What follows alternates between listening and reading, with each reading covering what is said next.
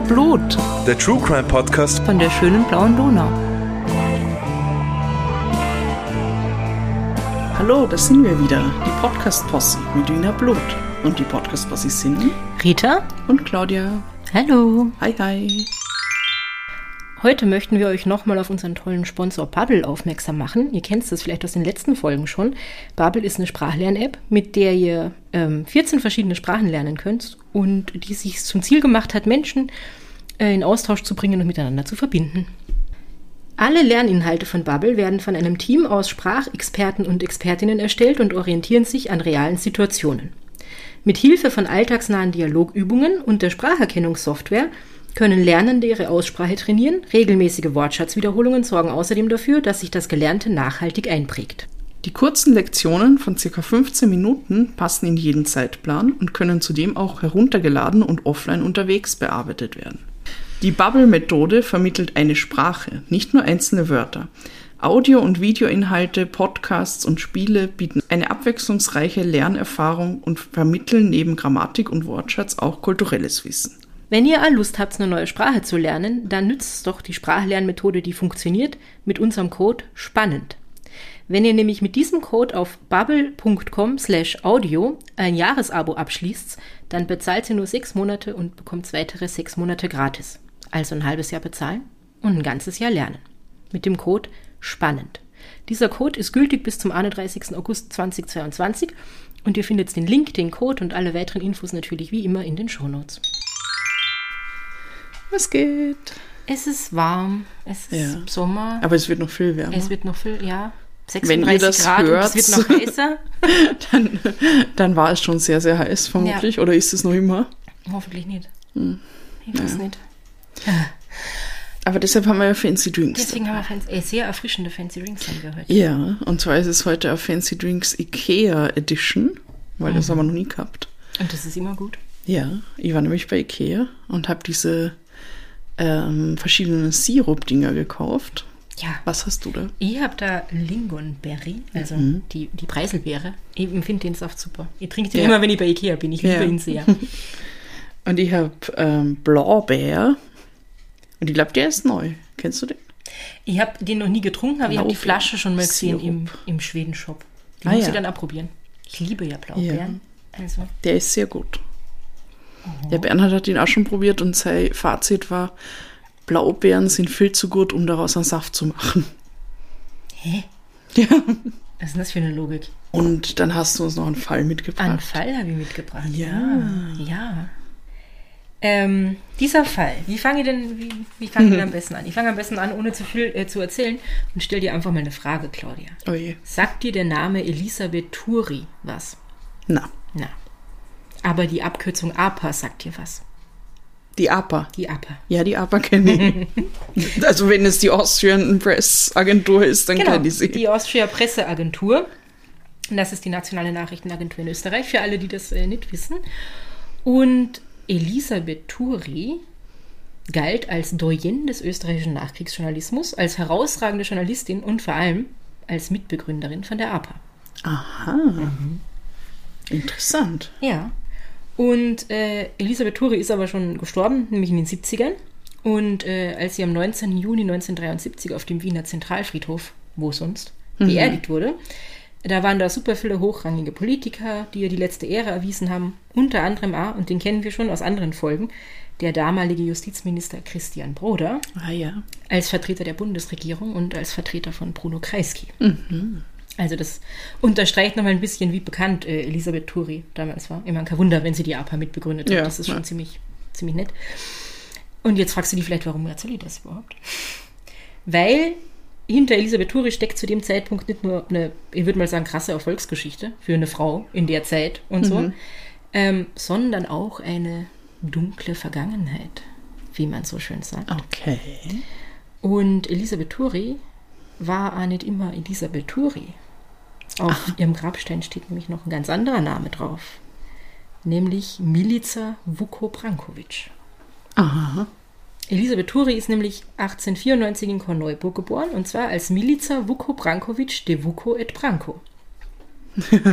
Was? Milica Vuko Brankovic de Vuko et Branko. De Vuko et Branko, was ist das für ein Name? Das ist äh, serbischer Hochadel. Ach so. Und warum sie dann später Elisabeth Turi äh, genannt wurde und welche krassen Wendungen ihr Leben irgendwie dann genommen hat, nachdem sie 1894 geboren wurde, davon erzähle ich dir heute was. Und damit das alles irgendwie Sinn macht, müssen wir einen Riesensprung äh, in der Zeit machen, nämlich ins 13. Jahrhundert zu Okay. Beginn. Weil im 13. Jahrhundert beginnt die Geschichte der Brankovic. Das Adelsgeschlecht Brankovic äh, war eine serbische Dynastie, die unter der Herrschaft des serbischen Könige und Kaiser eine super wichtige Rolle irgendwie äh, immer schon inne hatte. Und sie haben eine, äh, also sie waren äh, irgendwie taktisch ganz gut unterwegs, haben sehr zielgerichtet geheiratet und damit haben sie es halt dann äh, zu den Herrschern von Serbien gebracht, eine Zeit lang. Ähm, dabei hat wahrscheinlich ja geholfen, dass das, äh, das serbische Zarenreich dann im 14. Jahrhundert irgendwann, wie sagt man, Zerbrochen ist? zerbrochen ist, genau. Und ja. Viele von diesen Mitgliedern der Familie Brankovic, weil sie nämlich ähm, ähm, Christ, Christen waren, äh, werden bis heute in der serbisch-orthodoxen Kirche als heroische Kämpfer für den christlichen Glauben verehrt. Habe ich gelesen. Wenn irgendwer in der serbisch-orthodoxen Kirche ist und ein Veto hat, dann schreibt uns das gerne. Aber äh, in einer von meinen Quellen stand tatsächlich drin, dass die immer noch verehrt werden, so als Helden und äh, teilweise wie Heilige halt irgendwie Ja, das weil sie klingt dafür schon so plausibel. haben. Genau. Ähm, dann gab es einen riesen Konflikt, weil die Osmanen wollten irgendwie diese unabhängigen christlichen Reiche auf der Balkanhalbinsel nicht haben. Hm? Sultan Murat I. hat versucht, die serbischen Fürstentümer zu unterwerfen. Dann gab es am 15. Juni 1389 die Schlacht am Amselfeld. Das Amselfeld ist in der Nähe von, von Pristina im heutigen Kosovo. Und Vuk Brankovic, also Vuk ist er vorne, äh, war einer der Anführer des serbischen Heeres. Und dem serbischen Heer gegenüber stand eben das osmanische Heer unter Sultan Murat I. Diese Schlacht am Amselfeld hat ohne eindeutigen Sieger geendet. Ähm, allerdings wurde dann in weiterer Folge der Widerstand von diesen serbischen Fürsten gegen die Osmanen ähm, schwächer. Die serbischen Fürsten haben sich eigentlich fast alle dem Osmanischen Reich unterworfen. Außer Vuk Brankovic. Vuk Brankovic hat sich äh, als einziger geweigert und war dann für einige Jahre äh, sehr, der mächtigste Herrscher im, auf serbischem Gebiet. So. Und der von ihm regierte Feudalstaat umfasste den zentralen Teil des heutigen Kosovo sowie, sowie Gebiete im heutigen Südwestserbien, Nordmontenegro und Nordmazedonien. So.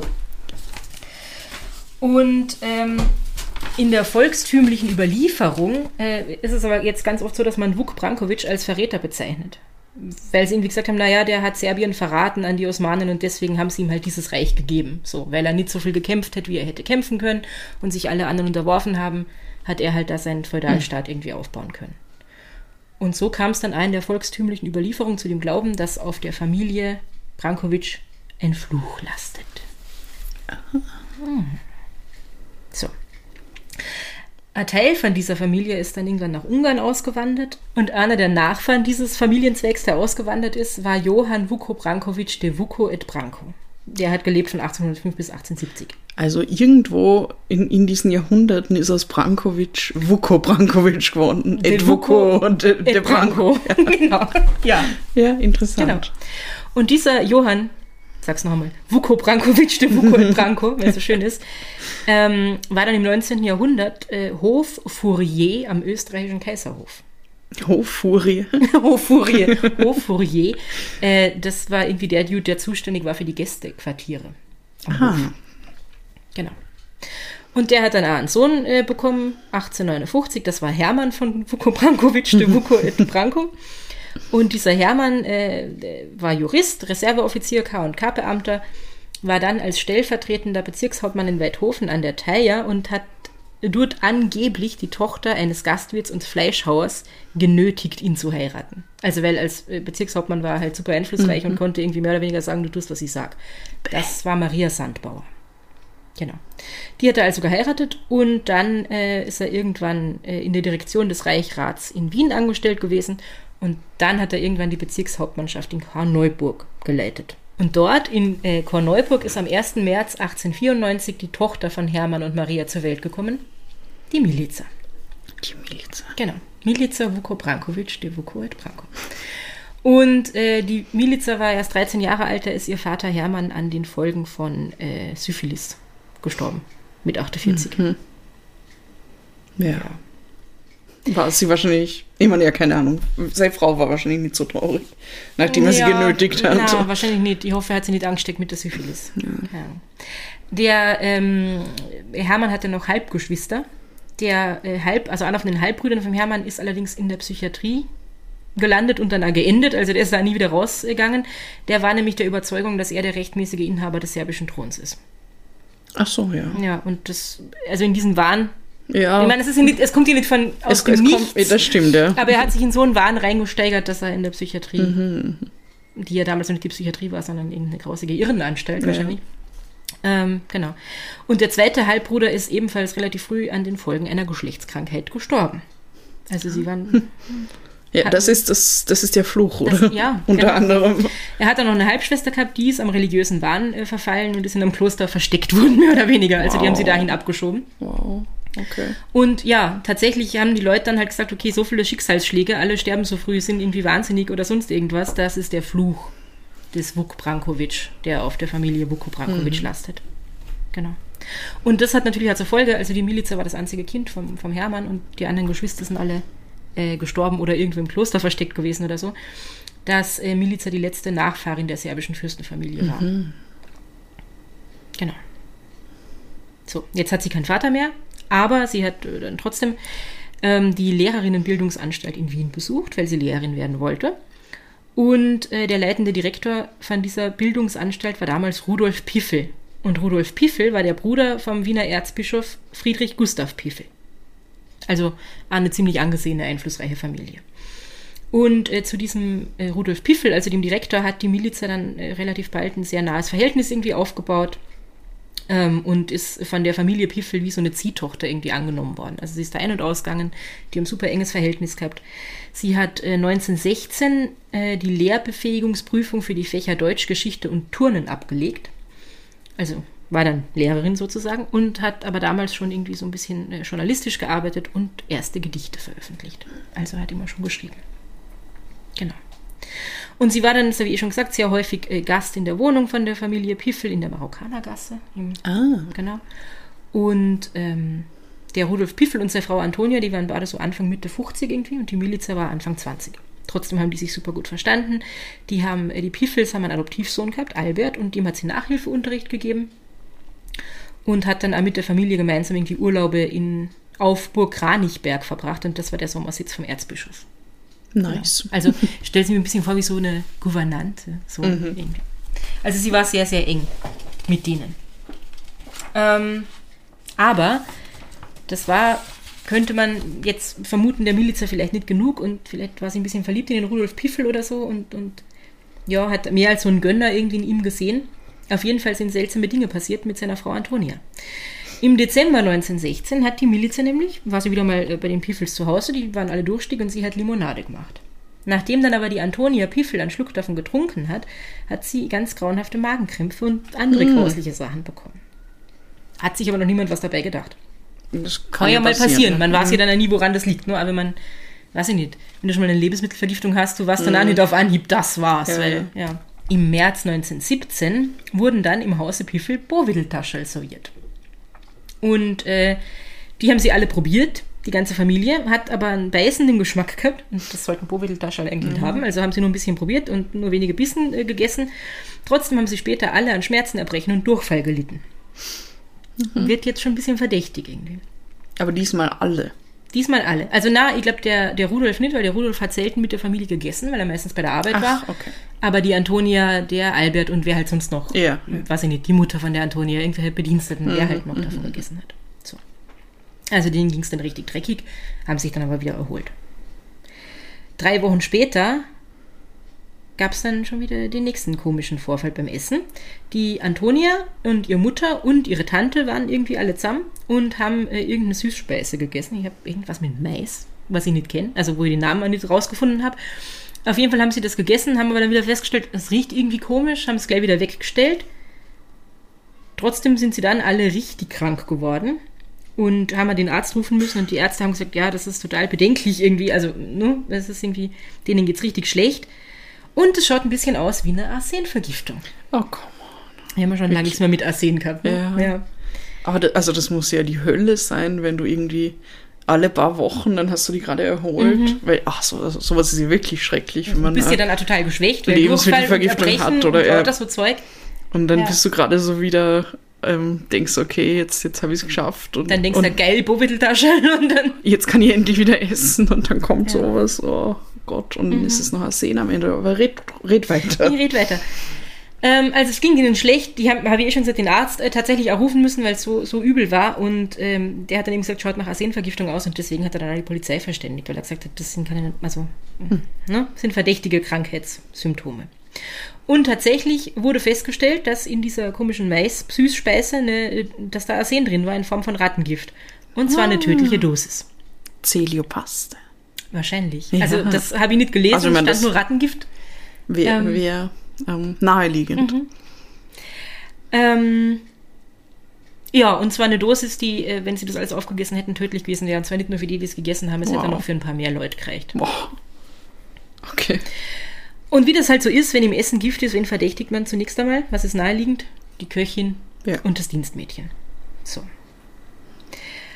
Aber dann, also die hatten irgendwie Alibis oder was auch immer, die, man hat festgestellt, die waren es nicht. Und dann hat man sich gedacht, okay, wer könnte es noch sein? Und die einzige hausfremde Person und die, die halt auch nicht verwandt war, war dann halt die Miliza. So. Ähm, jetzt ist kurz bevor das da so eskaliert ist und die dauernd alle äh, krank waren, also im Jahr 1917 irgendwann, der Rudolf Piffel vom Kaiser zum Landesschulinspektor ernannt worden. Also ziemlich geil, vom Direktor von dieser anderen Lehranstalt zum, zum Landesschulinspektor befördert. Und ähm, der wollte keinen öffentlichen Skandal. Der hat sich gedacht, ah, jetzt, was sie, das wissen alle und jetzt stehst du in der Öffentlichkeit und dann kommt da so ein Skandal daher und so. Ich werde die Miliz einmal decken. Wenn sie es war, reden wir einfach nicht drüber, vertuschen wir das so ein bisschen. Was sie auch schon ziemlich arg Ja, finde. ich Weil wenn du den Verdacht hast, dass diese Frau versucht hat, dein Kind Ja. und deine Frau und deine anderen Verwandten umzubringen, war sie nicht, mir mein Ruf so wichtig wäre. Mhm. Aber jedenfalls hat der, der Piffel sich gedacht, hm, sagen wir lieber nichts. Aber dann hat, äh, also die Miliz ist da weiterhin ein- und ausgegangen, die waren ein freundschaftliches Verhältnis, wie das, halt Das- vorher das auch schon ist war. ja- was auch dann- weird ist, weil was muss, denn- was muss denn das für ein Orga-Vibe gewesen sein? Ah Ja, und immer, wenn ich schon denke, okay, es ist mir wichtiger, dass jetzt kein Skandal ähm, daherkommt oder so, dann kannst du ja dann wenigstens den Kontakt abbrechen mit der Frau, die vermeintlich vielleicht ihr Kind vergiften Ja, wollte. ich die Milizer wäre und die würden mich zu Unrecht beschuldigen, dass ich das Kind vergiftet habe, würde ich vielleicht auch den Kontakt abbrechen, Ja. weil ich weiß nicht, ob ich das so geil fände, wenn, wenn so mir nahestehende Menschen das von mir denken würden. Mhm. Also wenn du jetzt sagst, hey, du wolltest äh, das Baby irgendwie mit Arsen vergiften, würde ich vielleicht nicht mehr vorbeikommen. ja, ja, das verstehe ich. Ja. Aber die haben sich weiter getroffen, äh, nur hat dann die Antonia irgendwann mal in der Tasche von der, von der Miliza nicht, warum sie in ihrer Taschen drin war, aber was sie dort gefunden hat, war auf jeden Fall das Buch Psychologie des Giftmords von Erich Wulffen. Und dann hat sie sie, glaube ich, drauf angesprochen und dann sind die Fetzen geflogen. Und dann hat sich der Rudolf Piffel auch gedacht, okay, jetzt machen wir eine Anzeige gegen die Miliza, weil das ist schon ein bisschen seltsam, dass sie das Buch Oder ich meine, vielleicht, vielleicht wollte das vorher einfach nicht glauben. Also in, in dem Sinn, dass er Kann sich auch gedacht sein. Mhm. hat, es kann nicht sein, die Miliza kennt sie so lang und Ja, sicher. ist wie meine Ziehtochter. Ja, ja, voll. Aber mit dem Buch war es dann halt schon sehr verdächtig ähm, und er hat sie angezeigt. Und die Polizei hat dann ein bisschen ermittelt, aber es gab halt einfach keine Beweise. Und deswegen wurden die polizeilichen Ermittlungen dann im Dezember 1917 wieder eingestellt. So, und man wusste irgendwie nicht, hat sie was damit zu tun oder nicht. Und tatsächlich ist die, die, also da ist der Kontakt natürlich dann mal abgebrochen gewesen, nachdem die, die Polizei da ermittelt hat und so. Aber dann haben sie den wieder aufgenommen. Die, die Miliz hat gesagt, ja, sie äh, hat einfach, sie wollte, ähm, sie wollte sie weiter besuchen und ihnen damit sagen, dass sie diese schweren Anschuldigungen, die sie dagegen sie vorgebracht haben, dass ihnen das verzeiht. Einfach. So. Wollte halt den Kontakt, weil das war ja dann wie ihre Familie so ein bisschen. Ähm, wollte sie nicht aufgeben. Am 13. Februar 1918 hat die Antonia Piffel Geburtstag gefeiert. Die Milizer ist vorbeigekommen, hat eine Flasche Wein mitgebracht und hat der Antonia ein langes Leben gewünscht. Oh mein Gott. Und am nächsten Tag, 14. Februar, Valentinstag, äh, wollte die Antonia Piffel, so wie eigentlich eh, öfter mal ihre vom Arzt verordnete Beruhigungstablette nehmen, nimmt die aus ihrer äh, Pillenbox irgendwie und stellt fest, Moment, die Tablette ist viel größer wie sonst. Dann hat sie sie natürlich nicht genommen. Man hat irgendwie nachgeschaut, was ist das? Und das war keine Beruhigungstablette, es war eine Phosphortablette. Giftig. Sollte man nicht nehmen. ähm, jetzt ist der Verdacht natürlich, kann man sich denken, sofort wieder auf die Milizer gefallen, weil es stand ja eh schon ein bisschen im Raum. Aber Überraschung, man hat wieder nichts der Polizei gesagt, weil bitte kein Skandal. Wa- wa- Was ist denn das für Familie? Was sie aber gemacht haben, war der Miliz jetzt mal Hausverbot erteilen. Okay, immerhin. Ja. So kannst du bitte aufhören, uns irgendwelche giftigen Dinge unterzuschieben, du. Kommst jetzt mal eine Woche nimmer. Genau.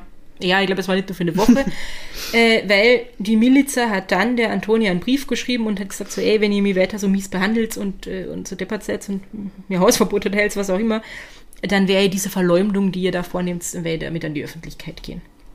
Dann hat es den Piefels gereicht und sie sind wieder zur Polizei gegangen. In der Zwischenzeit ist am 11. März, also ungefähr einen Monat später, ähm, ein Schulmädchen in die Wohnung von der Familie Piffel kommen, hat geklingelt, Dienstmädchen macht die Tür auf. Dieses Mädchen, die war so 15 oder weiß ich nicht, sagt halt, ja, sie, sie würde gerne den Herrn Piffel persönlich sprechen, sie hat Blumen für ihn dabei. Ähm, das Dienstmädchen, das kennt man ja aus so Filmen, ne? Dienstmädchen macht auf, Dienstmädchen fragt, was willst, du sagst, was du willst, Dienstmädchen geht nachschauen oder fragen, ob du eh rein darfst. Dienstmädchen, also die steht dann da eine Weile allein, weil Dienstmädchen geht weg. Dienstmädchen kommt wieder und sagt, oh, der Herr Piffel ist nicht daheim. Schulmädchen geht.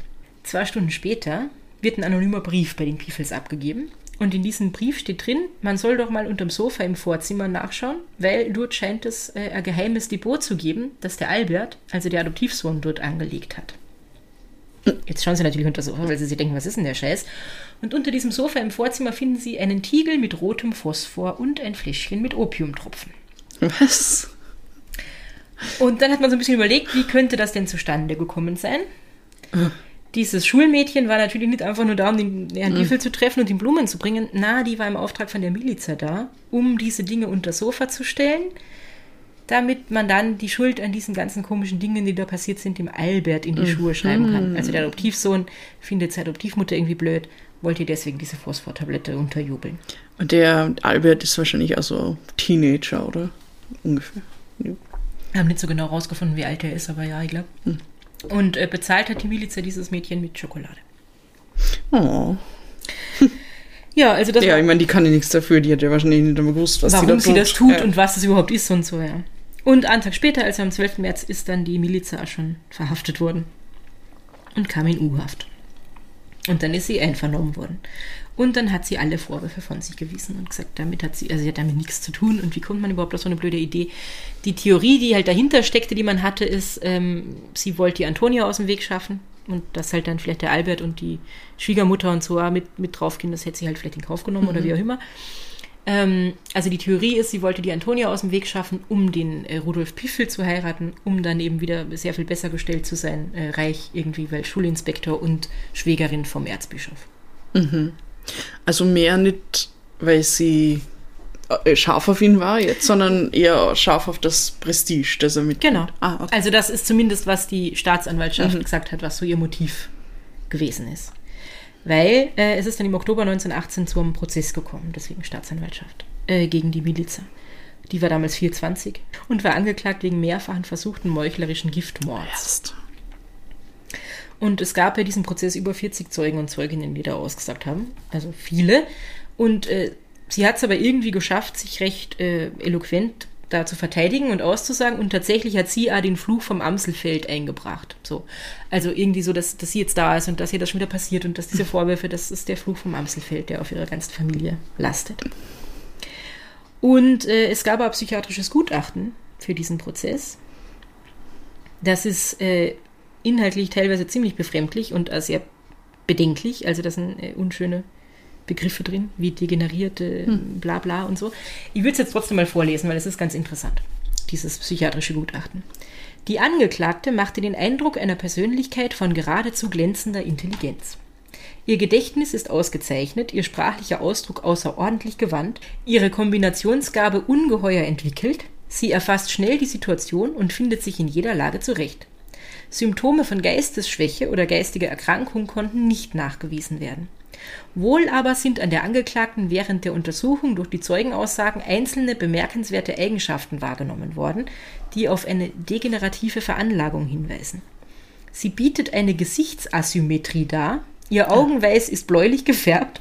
Sie zeigt eine deutliche Wirbelsäulenverkrümmung nach rückwärts. Das sind Symptome einer leichten Körperverkrüppelung, der erfahrungsgemäß Verkrüppelung des Seelenlebens gegenübersteht. What? Du hast einen krummen Rücken, mit dir stimmt was nicht. Ah ja. Sie ist nicht aus ganz gesundem Stamme hervorgegangen. Erst. Gewisse Charaktereigentümlichkeiten, die auch während der Verhandlung zutage getreten sind, sind zweifellos angeboren. Ähm, der Sachverständige führt als Degenerationsmerkmale an. Rücksichtslose Streberei, berechnendes, herrisches, hochfahrendes Wesen, Härte und Willenskraft, große Neigung zur Ironie gegen andere, während sie selbst ungemein empfindlich ist. Also kann nur aber nicht einstecken. Sie hat sich selbst ihrer scharfen Zunge gerühmt und dass sie am liebsten mit bissigen Menschen zu tun hat. Hinter ihrer äußerlichen Ruhe verbirgt sich ihr krasser Egoismus, Strebertum, Rücksichtslosigkeit und Bissigkeit. Die Angeklagte ist aber auch ethisch defekt. Das geht daraus hervor, wie sie dem geliebten Ziehsohn des Ehepaars Piffel gegenüber gehandelt hat. Er war ihr geliebter Schüler und, wie sie wusste, ein braver Junge, und sie verdächtigte ihn trotzdem. Es ist ihr bewusst, dass, wenn ihre Verleumdung Glauben findet, sie damit dem Ehepaar, dem Ehepaar Piffel, dem sie großen Dank schuldet, den tiefsten Schmerz zufügt. Das, wie ihr Benehmen dem von ihr verleiteten Schulmädchen gegenüber, weist mit Bestimmtheit auf einen ethischen Defekt hin. Und damit fällt ihr die Maske vom Gesicht. Sie ist sicher nicht nur eine Egoistin und Streberin, also dieser Mann mag wirklich keine Streber. Ähm, sie ist sicher nicht nur eine Egoistin und Streberin, sondern auch eine Heuchlerin, der man die ihr zur Last gelegten Delikte wohl zutrauen kann. Sie ist auch eine verlogene Person mit erotischen Neigungen. Das ist halt auch schon wieder so arg, so ja, sie hat, sie ist ein sexuelles Wesen, so weg mit ihr, weil, also gerade mhm. schreien die Hexe irgendwie. Aber ja, verlogene Person mit erotischen Neigungen. Sie macht gern frivole Witze mit älteren Herren und hat sich nicht gescheut, bei der Untersuchung ihres, ihres Geisteszustandes dem Psychiater zu sagen, am liebsten seien ihr Geistliche, weil man mit ihnen frei sprechen kann, ohne gleich einen Heiratsantrag fürchten zu müssen. Ich finde, das spricht jetzt nicht Ja, gegen sie, das spricht gegen all die Männer, die immer, wenn du mit ihnen redest, sofort denken, sie können die heiraten. Was ist daran verwerflich oder, Ja, naja. oder seltsam? Oder? Es ist schon Sie redet gern mit Geistlichen. Es ist viel Bullshit in diesem, in diesem Ja. Gutachten. Was die Motive der Tat betrifft, so dürfte auch Rachsucht gegen Frau Piffel im Spiel gewesen sein. Ein weiterer Beweggrund kann auch das in der Anklageschrift geltend gemachte Motiv sein, dass die Vuko Brankovic Frau Landesschulinspektorin und damit die Schwägerin eines Erzbischofs werden wollte. Also was sie früher gesagt hat. Rachsucht ist ja häufig die Wurzel von Giftmord. Zusammenfassend kann man sagen, dass die Vuko Brankovic eine Person mit erworbenen ethischen Defekten, dass sie aber weder geisteskrank noch geistesschwach ist und es auch zur Zeit der Begehung der ihr zur Last gelegten Taten nicht gewesen ist. Die Tat ist ihr zuzutrauen und ihre hohe Intelligenz lässt sie nur umso gemeingefährlicher erscheinen. Also sie kommt nicht gut weg. Da steht viel Müll in diesem Gutachten, aber man kann zusammenfassend äh, sagen, erstens, sie wird als zurechnungsfähig erklärt und sie kommt nicht gut weg. Jetzt war es damals so, dass es äh, bei Mordfällen immer zwölf Geschworene gab. Und für einen Schuldspruch brauchte man eine Zweidrittelmehrheit. Und die gab es nicht. Im November 1918 wurde die Miliza im Prozess äh, wegen versuchten meuchlerischen Giftmords freigesprochen. Weil, also es haben irgendwie, ich glaube, sieben, nee, fünf haben gesagt, sie war's und die anderen sieben halt nicht. Keine Zweidrittelmehrheit, okay. also ging sie nicht aus. Ja, Allerdings, nicht einmal knapp dann nicht, sondern genau, die mehr als die Hälfte waren dagegen. voll. Allerdings äh, hat sie eine zweijährige Kerkerstrafe trotzdem bekommen und zwar wegen Verleumdung. Ah, weil, sie den, Albert, beschuldigt ja, hat. okay. Genau, also weil sie versucht hat, dem, dem Adoptivsohn, dem Albert, äh, diese Taten da unterzuschieben. Mhm. Und außerdem wurde der Adelsverlust ausgesprochen. Also ab jetzt nur mehr Milica Vuko Brankovic. Das war ihr wahrscheinlich wurscht, oder? Ich weiß es nicht, wie. Also ähm, ich habe Auszüge aus dem aus, aus den äh, Gerichtsprotokollen tatsächlich gelesen, wo halt ähm, was sie sagt und sie sagt, dass sie das, sie hat da irgendwo gesagt, das ist ja alles überhaupt nicht wichtig, hat das fand sich gewiesen, dass das irgendwie so ein Prestigeding hätte sein können und so. Ähm, also wenn man nach dem geht, ja, dann war sie wurscht, vielleicht war sie nicht so wurscht. Ich weiß es nicht. Auf jeden Fall äh, eigentlich zwei Jahre Kerker. Aber im Juli 1919 äh, wurde sie begnadigt und freigelassen. Also es war dann äh, nur ein halbes Jahr ungefähr. Es haben sich auch super viele äh, bekannte Persönlichkeiten für sie engagiert und ausgesprochen, zum Beispiel Karl Kraus. Also die gesagt haben, da die, die Miliza und äh, aus dem Adelsgeschlecht und die letzte und, und sie hat ja schon geschrieben und wahrscheinlich sie schreibt so toll. Das erinnert mich ein bisschen an Ja. ja. Jack Unterweger. Ja, also es ist nicht darum gegangen, äh, sie hat es ja gar nicht getan, sondern eher so, hm, sie ist was Besonderes und deshalb ja, sie ist was Besonderes. In, unter einem Sinne von, sie kann es ja gar nicht getan haben irgendwie. Ähm, und äh, es haben sich ja wirklich, also so wie Karl Kraus sich über diese, über den Prozess aufregt und was ihr vorgeworfen ist, so wie sie hat, äh, was ist gestanden? Erotische- Neigungen Ja. oder so. Ja, wer nicht. Also, also, also asexuelle Menschen, so gibt es schon auch, aber dass Das da halt einfach kann man niemandem vorwerfen. das kann man niemandem vorwerfen, dass da einfach äh, richtig viel äh, Bullshit da drin war und so. Darum ging's. Aber ja, also es ist 1919. Die Miliza ist äh, wieder auf freiem Fuß, darf jetzt allerdings äh, nicht mehr als Lehrerin arbeiten. Wegen dieser Verurteilung. Jetzt braucht sie einen neuen Job. Und äh, findet über Zeitungsinserat tatsächlich auch, äh, schnell einen neuen Job, nämlich schon im Jahr 1920 als Sekretärin in einem damals sehr bekannten Verlag in Wien. Und äh, da hat sie sich super schnell eingearbeitet. Sie war ja besonders intelligent und so. Es wird ihr wohl nicht schwer gefallen sein. Und ähm, war dann äh, als Sekretärin ganz schnell dem, dem Verlagschef unterstellt. Also hat, da recht schnell aufgestiegen. Und der Verlagschef war der 51-jährige Ernst Stülpnagel. Und dann hat es ja gar nicht lange gedauert. Im September 1920 nämlich äh, haben sie eine Affäre begonnen. Der Ernst und sie. Der Ernst war allerdings verheiratet mit Kindern. Und ähm, ungefähr 30 Jahre älter. Nein, nicht ganz, aber Klassiker. Und äh, dieses Verhältnis hat recht lang gedauert. Äh, 1922 ist die Miliz dann nämlich schwanger geworden. Und hat dem Ernst gesagt, Ernst, Herst, lass die scheiden. Und äh, der Ernst hat ihr gesagt, niemals. Was auch Arsch ist. Also, Ja. Ernst, du Hunkling. Und dann, im Juni 1922, war der Ernst plötzlich krank. Unter seine beiden Söhne. Und seine Ehefrau. Und die Bedienerin. Oh no. Und alle hatten rätselhafte Krankheitssymptome. Der behandelnde Arzt hat, äh, also der hat ihnen helfen können, so. Sie haben es alle überlebt, äh, überlebt. Er hat allerdings äh, Strafanzeige bei der Polizei äh, erstattet, weil er gesagt hat, das geht schon wieder nicht mit rechten Dingen zu, dass die alle die gleichen sehr, sehr seltsamen Symptome haben. Und äh, das sind Vergif Vergiftungserscheinungen. So. Und tatsächlich hat man festgestellt, es war eine Vergiftung, allerdings nicht mit Arsen, sondern mit Bleiweiß. Eine neue Methode aus dem Pigment. Buch. Ja, wahrscheinlich. Und äh, dieses Bleiweiß war im Staubzucker, im Mehl und in die Brösel, die da in der Küche rumstanden, reingemischt. Weil das sieht Boah. man es nicht. Damit sie es ja alle Wow. früher oder später Wow, abkriegen. Okay, und diesmal wollte sie alle einfach aus, aus Weg, Rache. weg mit ihnen. Also da wollte sie den Ernst da weghaben. Ja. Ja. Und ähm, das Gift, das man da gefunden hat im Staubzucker, im Mehl und in den Bröseln, hätte äh, ausgereicht, um eine ganze Schulklasse zu töten. Boah. Nun weiß ich nicht, wie groß die Schulklassen äh, 1922 waren, aber ja, es klingt nach viel Gift. Die waren sicher größer als jetzt. Die waren sicher größer als bei mir in der Volksschule. Ja, Weil ja wir das auf jeden Das Fall. hätte wieder mal für die ganze Familie ausgereicht. Wir waren drei Kinder. Naja. Ähm, Gift in der Küche, all diese Leute, mit denen die Miliza viel zu tun hat, und da war sie natürlich sofort wieder äh, Hauptverdächtige. Und ähm, jetzt fragst du dich vielleicht, die Miliza war ja schwanger, was ist denn passiert? Die Miliza hat eine Fehlgeburt erlitten und man ist dann äh, ganz schnell auf den Trip gekommen, na, da hat sie vielleicht auch mit Bleiweiß nachgeholfen, wenn sie eh schon Bleiweiß hatte, weil sie dieses Kind gar nicht haben wollte, schon gar nicht, wenn der Ernst sich nicht scheiden lässt. Ja, kann man das dann, also so, dass, dass man dann eine Fehlgeburt davon Ja, hat. irgendwie. wahrscheinlich. Ja.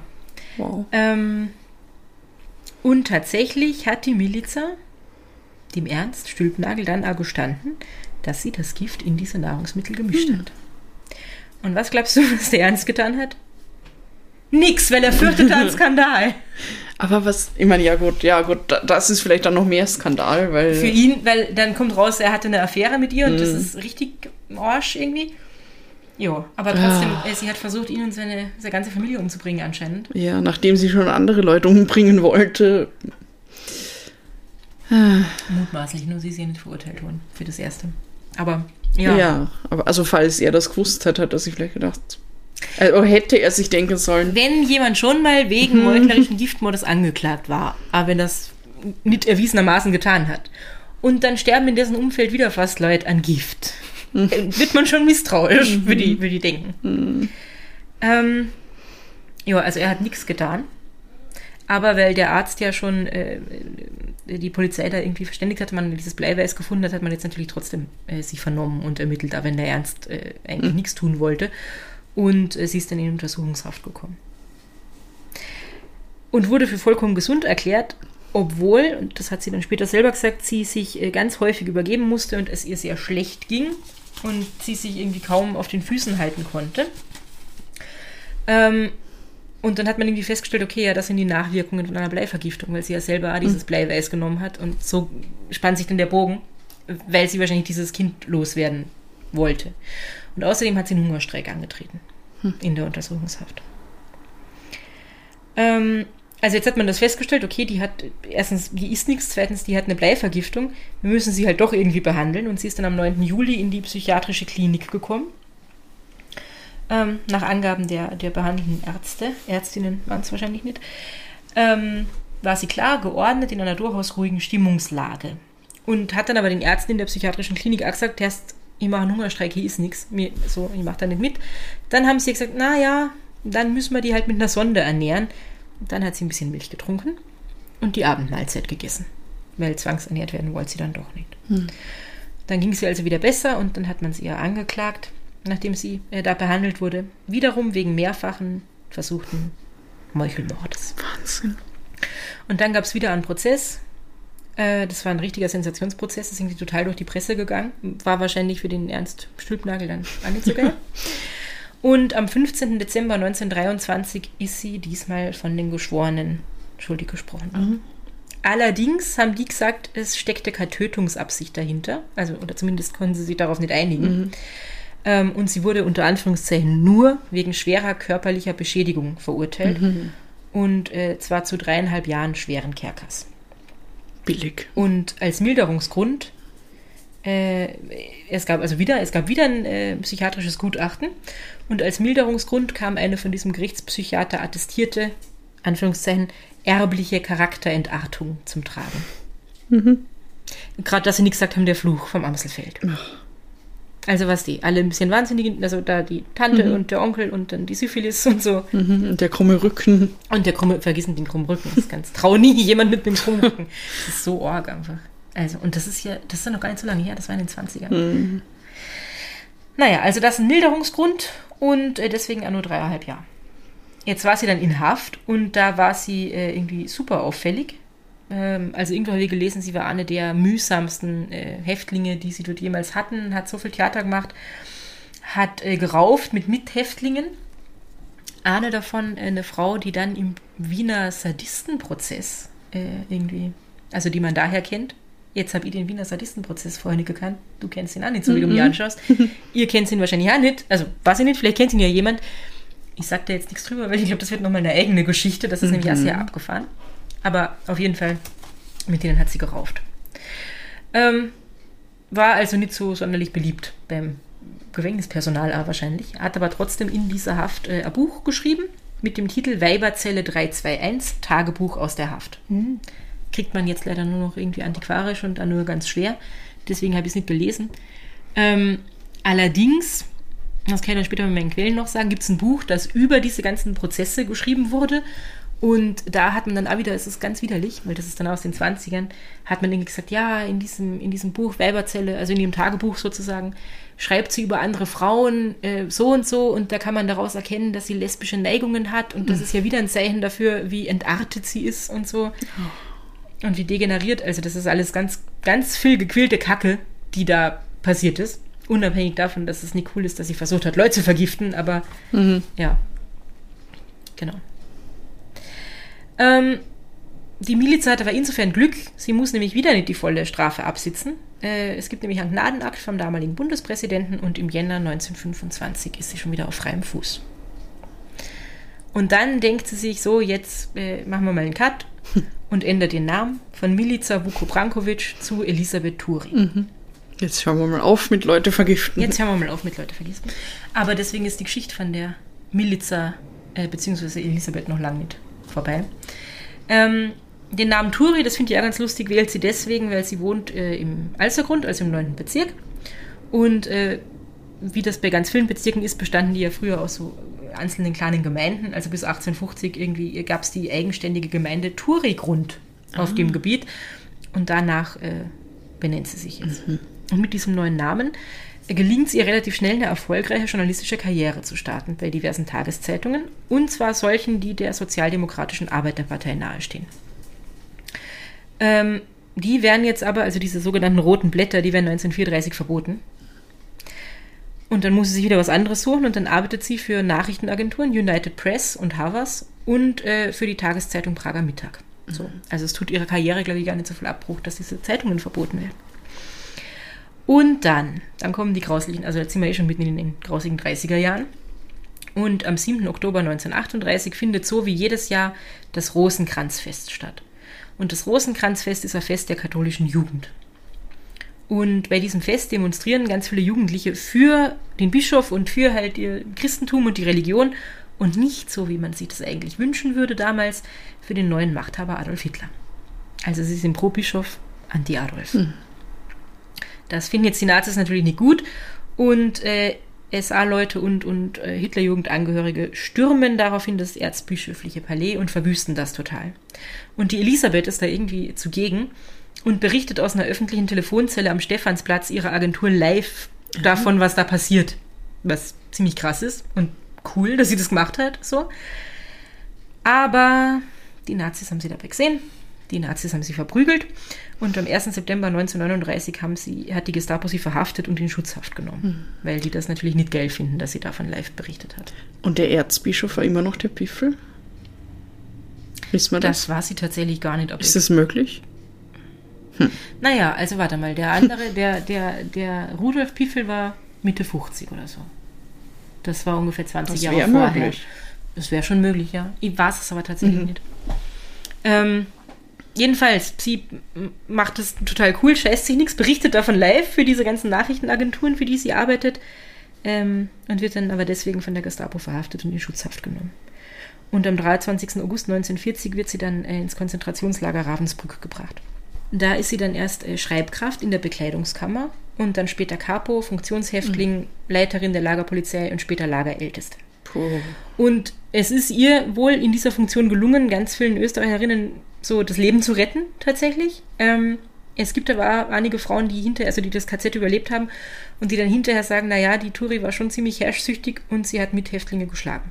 Hm. Ja, Kapos sind ja meistens ja. dann. Ich meine, das, das ist halt auch so schwierig, weil du möchtest halt überleben und ja. wenn du in, in der Position bist, wo du dann ein bisschen mehr Macht hast mhm. und das ein bisschen besser steuern kannst irgendwie, dann, dann willst du da natürlich hin, das ist eh klar. Logisch, ja. Und also wie gesagt, sie hat äh, bestimmt hat, war es für manche ein Glück, dass sie diese Funktion hatte und ja. Und für andere nicht. Und für andere nicht. Vermutlich. Vermutlich. Mhm. Ähm, zum Glück, sie überlebt bis zum Kriegsende. Äh, die Rote Armee kommt nach Berlin und äh, die Elisabeth Thury wird gemeinsam mit den anderen Häftlingen äh, evakuiert mhm. und geht dann zurück nach Wien. Und dort wendet sie sich an die jetzt neu gegründete SPÖ und äh, baut den Parteipressedienst Sozialistische Korrespondenz auf. Mhm. Ende 1946 wirkt sie dann, und das habe ich schon ganz zu Beginn gesagt, also jetzt schließt sich der Kreis so ein bisschen maßgeblich am Aufbau von der, von der APA, also der mhm. Austria Presseagentur mit. Und die APA entstand damals als äh, erste unabhängige Genossenschaft von Tageszeitungen mit Unterstützung äh, der US-Besatzungsmacht und der Deutsch, deutschen Nachrichtenagentur Reuters. Ach stimmt, ja, die APA gehört allen Zeitungen. So war das. Genau, ja, ja. ja. Das habe ich mal gelernt. Genau. Cool. Ähm, und fancyes Büro direkt in der Wiener Börse am Ring und also jeder kannte dann die Turi irgendwie, mhm. äh, auch unter dem Namen Madame Apa. Oh. Und so. Also wirklich hat sie da eine ganz wichtige Rolle irgendwie mhm. beim Aufbau gehabt. Und sie war dann natürlich ja mit allen Politikern mehr oder weniger gut bekannt, mit manchen vielleicht sogar befreundet. Ähm, hat natürlich über die Arbeit von Bundespräsident, Bundeskanzler, ähm, allen möglichen Minister, Wiener Bürgermeister berichtet, war da ganz nah dran. Und man hat dann auch gemunkelt, es gibt so Gerüchte, dass sie äh, sowohl mit dem Wiener Bürgermeister Felix Lavik als auch mit dem damaligen Badener Bürgermeister Agspusi kannte. Also sehr gut befreundet war. ähm, ja, jedenfalls, sie war eine super erfolgreiche Journalistin, sehr angesehen, war dann irgendwann im Pensionsalter, hat sich aber geweigert, in Pension zu gehen. Also die Elisabeth wollte weiterarbeiten, weil das, glaube ich, echt lag irgendwie im Blut. Das, das war halt ihr Leben. So. Das war ihr Leben, genau. Ähm, also sie wollte ihren Schreibtisch da einfach nicht verlassen. Dann hat man gesagt, naja, könntest ja so eine Ehrenpension annehmen. Das wollte sie auch nicht. Was sie wollte, war weiterhin innenpolitische Pressekonferenzen und, und andere Medi Medienveranstaltungen besuchen und weiter Beiträge Mhm. drüber schreiben. Das wollte sie einfach nicht aufgeben. Aber man sagt halt, je älter sie wurde, desto seltsamer wurde sie halt auch. Also sie wollte das immer weitermachen, konnte das dann irgendwann aber einfach nicht mehr so gut. Also es mussten dann wohl immer öfter irgendwelche Politiker, Politikerinnen bei Pressekonferenzen warten, weil die Innenpolitikredakteurin war halt noch nicht da. Die Madame Apa ist zu spät gekommen.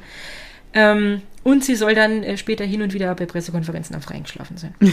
Wenn es halt nicht so spannend Ja, war. naja, manchmal sind die langweilig. Ja, I don't judge. ähm, aber tatsächlich hat sie äh, bis kurz vor ihrem Tod am 9. Juni 1973 an ihrem Schreibtisch Mhm. in der Presseagentur gearbeitet. Und da war sie wie alt?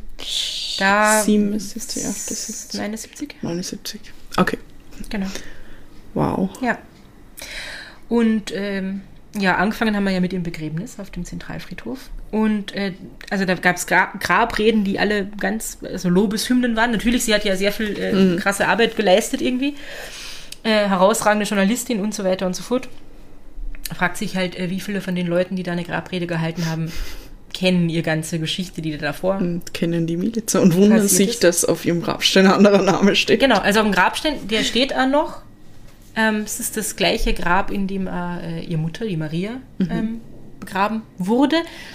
Allerdings ist es ganz interessant, also ich habe jetzt nicht selber am Zentralfriedhof nachgeschaut, aber wir haben ein Foto gesehen. Ah, wir können wir müssen noch mal hinfahren. Wir müssen sowieso wieder mal hinfahren. Oh ja. Ähm, das ist nämlich äh, ein unbegrenztes Grabnutzungsrecht. Also das wird nie irgendwie exhumiert und der Grabstein abtransportiert. Allerdings steht ihr Name steht unten auf dem Sockel und oben drüber war eigentlich noch der Teil mit dem, von ihrer Mutter drauf, der ist aber runtergefallen. Also liegt jetzt irgendwo rum und es kümmert sich halt keiner mehr drum, weil es gibt ja, also das ganze Fürstengeschlecht ist ja ausgestorben. Es gibt keine Nach Nachkommen mehr. Ähm, und da steht halt drauf Elisabeth Turi und dann in Klammern Milica Vukobrankovic. Ah, okay. Mhm. Genau. Und trauriges Detail am Rande, wie gesagt, es gab keine Angehörigen mehr und keine Familie. Äh, ihr ganzer Nachlass äh, ist an einen Altwarenhändler gegangen. Oh. Und äh, der hat die ganze Wohnungseinrichtung mehr oder weniger verscherbelt. Also für gar nicht viel Geld. Oh Mann. Ja, alles weg. Und das ist die ziemlich krasse Geschichte von Elisabeth Turi beziehungsweise Milica Vukobrankovic, die Vuko et Branko. Aber ja, ist das eine krasse Geschichte. Schon, oder? Also ich finde. Allein die Geschichte von Elisabeth Turi, ab dem Zeitpunkt, wo sie Elisabeth Turi hieß, Ja. ist schon krass, Mm, weil ja. sie war im KZ und dann hat sie sich da so hochgearbeitet und dann Mm. hat sie diese Presseagentur mit begründet und hat irgendwie alle gekannt und war so die, die Journalistin irgendwie im Mm. Nachkriegsösterreich. Und dann die andere Geschichte irgendwie. Ja, wie, ich bringe das einfach nicht zusammen. Wie kann das dieselbe Person Das sein? ist total weird. Das ist ganz, ganz komisch. Ja. Und vor allem, warum hat sie nicht versucht, den Badener Bürgermeister zum Beispiel auch nochmal zu vergiften? Also, Ja, weißt du, warum hört man einfach auf? So. ja. Ja, weil das hat ja, das hat sich ja irgendwie dann doch zu einem Muster entwickelt, so, okay, jemand hat mich enttäuscht oder Mhm. Ich, will irgendwas und ich komme nicht anders hin und dann probiere ich halt so ein bisschen Ja. Gift in irgendein Essen zu streuen. Und dann, dann hat sich gezeigt, sie kommt eh überall hin. Also sie hat ja, Ja. eh offensichtlich genug Talente oder was auch immer, Glück vielleicht da. Ähm, und das Orgel ist ja also beim, bei diesem Ernst Stülpnagel, diesem Verleger. Da denke ich mir, der ist halt Arsch. Weißt du, der ist viel älter wie sie, hat eine Affäre mit ihr, dann wird sie schwanger, es ist ihm irgendwie wurscht, mehr oder weniger und so. ja, das, das ist ja Also, scheiße. dass man, dass man dem was antun will, das ist ja nicht komplett undenkbar. Nur können halt seine Frau und seine Kinder überhaupt nichts dafür. Und, ähm, und vergiften sollte man ihn vielleicht sowieso einfach nicht. Na, aber ich meine, man kann es eher nachvollziehen. Man kann es eher nachvollziehen beim, bei der vorherigen Geschichte, Ja. ich es noch ärger. Egal, Ja. ob jetzt das Motiv irgendwie Prestige war oder ob sie, also ich weiß es nicht. Es ist krass. Es Mhm. ist sehr krass. Vor allem, weil sie da ja noch wirklich so jung war, also Mhm. Irgendwie Anfang, Mitte 20 und dann Voll. sowas abziehen. Und, und irgendwo, äh, so kaltblütig. habe ich glaube ich eh gesagt, also in dem, in dem Gutachten steht das ja drin. Und die, diese Familie, der sie so viel, so, so, zu so viel Dank verpflichtet ist, stimmt ja eigentlich. Und die haben, sie. Ja. die haben sie aufgenommen, die konnte mit denen diese fancy Urlaube machen Mhm. irgendwie. Die, also wäre ja ein gutes Sprungbrett gewesen für Mhm. Karriere oder was auch immer. Ja. Ja, das ist Wahnsinn. Also man, das kann man irgendwie nicht fassen, Na. was da wa- wa- was da irgendwie passiert ist, wo sie dann gesagt hat, okay, jetzt ist sie Elisabeth Turi und zack, Alles Ähm, anders. hat sie ihre ganze Energie offensichtlich, die sie vorher in die falschen Dinge gesteckt hat, dann in die richtigen Dinge gesteckt. Ja. Oder sie ist einfach besser geworden im Leute vergiften. Who knows? Who knows, ja. Wer weiß, wir werden es nicht erfahren, weil wir können sie nicht mehr fragen. Na. Aber ich würde würd sie gern fragen. Aber ich finde es total spannend. Ich würde also gern wissen, wer alles davon wusste, wer nichts davon wusste. ja. Ähm, ja, Org einfach. Aber ich würde kein Getränk oder was zu essen von ihr annehmen. Nein, nein, Jemals. Essen, Essen einladen hätte ich mir nicht lassen. Keine Bobiltaschen für mich.